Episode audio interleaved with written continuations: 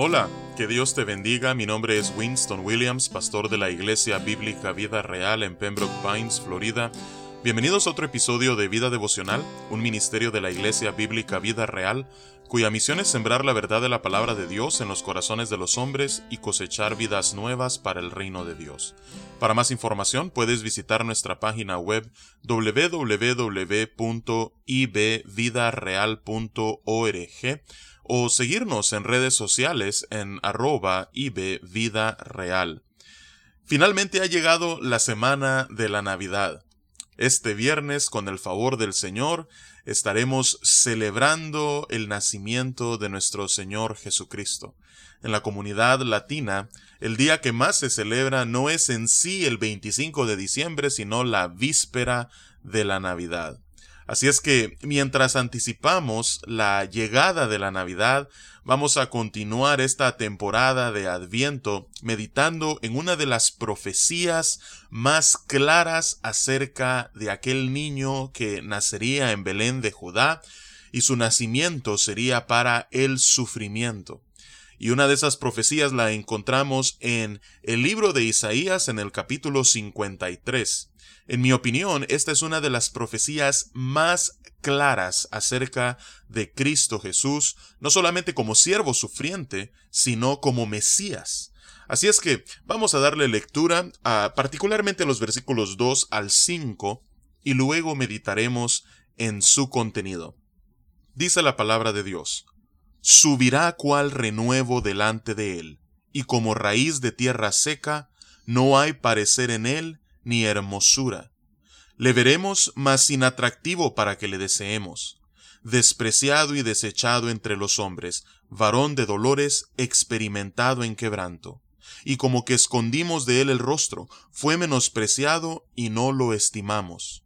Ciertamente él llevó nuestras enfermedades y sufrió nuestros dolores, y nosotros le tuvimos por azotado, por herido de Dios y abatido mas el herido fue por nuestras rebeliones, molido por nuestros pecados.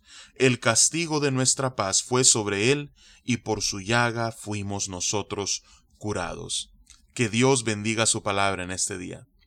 Vemos en primer lugar en el versículo 2 que describe la apariencia de aquel que nuevamente nacería en Belén Efrata, como profetizó Miqueas en el capítulo 5 versículo 2, Dice Isaías, subirá cual renuevo delante de él, y como raíz de tierra seca. No hay parecer en él, ni hermosura, le veremos, mas inatractivo para que le deseemos. Cuando Jesús fue encarnado, él no nació en un palacio real, él no nació como hijo de un gran monarca romano, sino que Jesús nació en un pesebre humildemente porque no había lugar para él en el mesón. Él nació y vino al mundo no como alguien con notoriedad, sino vino con su gloria velada. Y dice la palabra de Dios que él fue un hombre que durante los primeros treinta años de su vida, al menos los pocos relatos que tenemos acerca de él, no hubo nada extraordinario en él.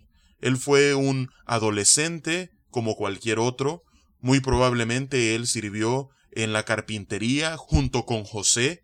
Muy probablemente Jesús llevó una vida normal. Sus primeros treinta años fueron como la de cualquier otro nacido en Belén.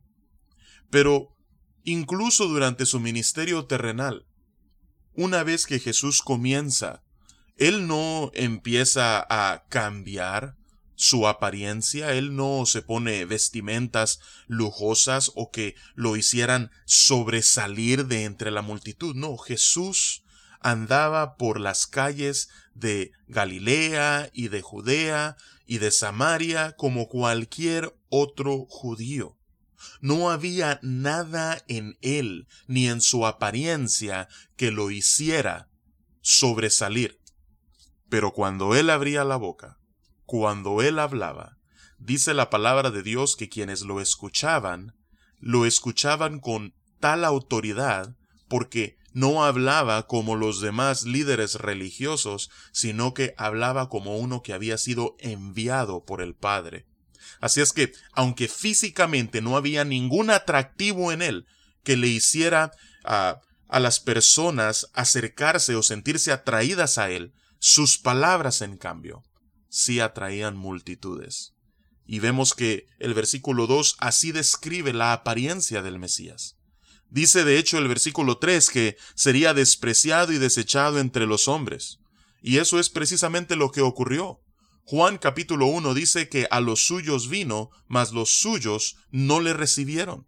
Su pueblo le rechazó, le despreció y eso se cumplió tal como Isaías lo había profetizado unos 700 años atrás. De hecho que fue un varón de dolores, experimentado en quebranto. Lo que Jesús padeció, Él nació para ello, Él nació para el sacrificio. Tal como estuvimos viendo la semana pasada, Él fue encarnado para el sufrimiento. Fue un varón verdaderamente de dolores, experimentado en quebranto. Pero ¿qué es lo que nosotros hicimos? Escondimos de él el rostro, dice Isaías. Fue menospreciado y no lo estimamos. Oh, si nosotros estimáramos y tuviésemos en el lugar que a Él le corresponde, al Hijo de Dios, nos daríamos cuenta cuán valioso Él es para nosotros.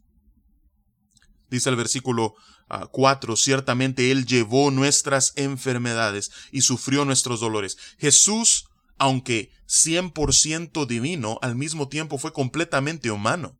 Él sabe lo que es habitar en este cuerpo de carne por cuanto asumió el cuerpo de un hombre. Él fue una persona que, como cualquier otra, padeció las implicaciones de vivir en una tierra caída y corrompida por el pecado. Él llevó nuestras enfermedades, Él sufrió nuestros dolores. Y dice, y nosotros le tuvimos por azotado, por herido de Dios y abatido. Lo que a Jesús le ocurrió, todos los que lo miraban, consideraban de que tenía que ver con el juicio de Dios sobre él, y que lo que él estaba recibiendo, de alguna manera él lo merecía. Los que lo llevaron a la cruz, esa fue su creencia, y por eso lo condenaron, y por eso lo crucificaron, sean los judíos o sean las autoridades romanas, todos los que se confabularon para ver la pasión de Jesús llevada a cabo durante la semana de la Pascua, todos ellos le tuvieron por azotado, por herido de Dios. Pero dice el versículo 5 que Él no padeció como juicio divino, sino que dice el versículo 5 más, el herido fue por nuestras rebeliones. Él no fue herido por rebeliones suyas. Dice la palabra de Dios en Hebreos que sí, Él fue semejante a nosotros en todo, pero sin pecado.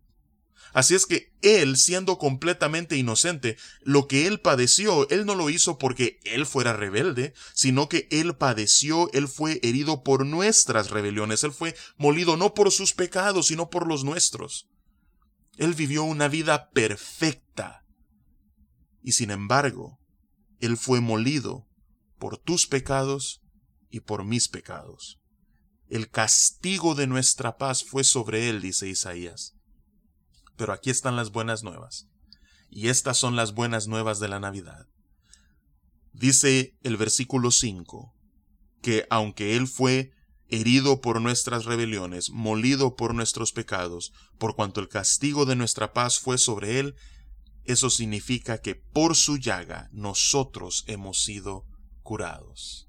Y esto es precisamente lo que el apóstol Pedro cita en su primera carta en el capítulo 2 versículo 24, cuando pone a Jesús como el ejemplo por excelencia a seguir de rendición, de humildad y de sujeción al Padre.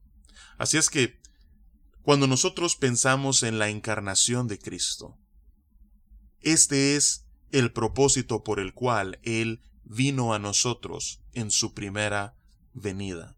Él vino como un siervo sufriente para ser herido por nuestras rebeliones, para ser molido por nuestros pecados, para llevar el castigo por nuestro pecado sobre sí y así nosotros tener la oportunidad de encontrar la sanidad espiritual que nuestros corazones tanto necesitan.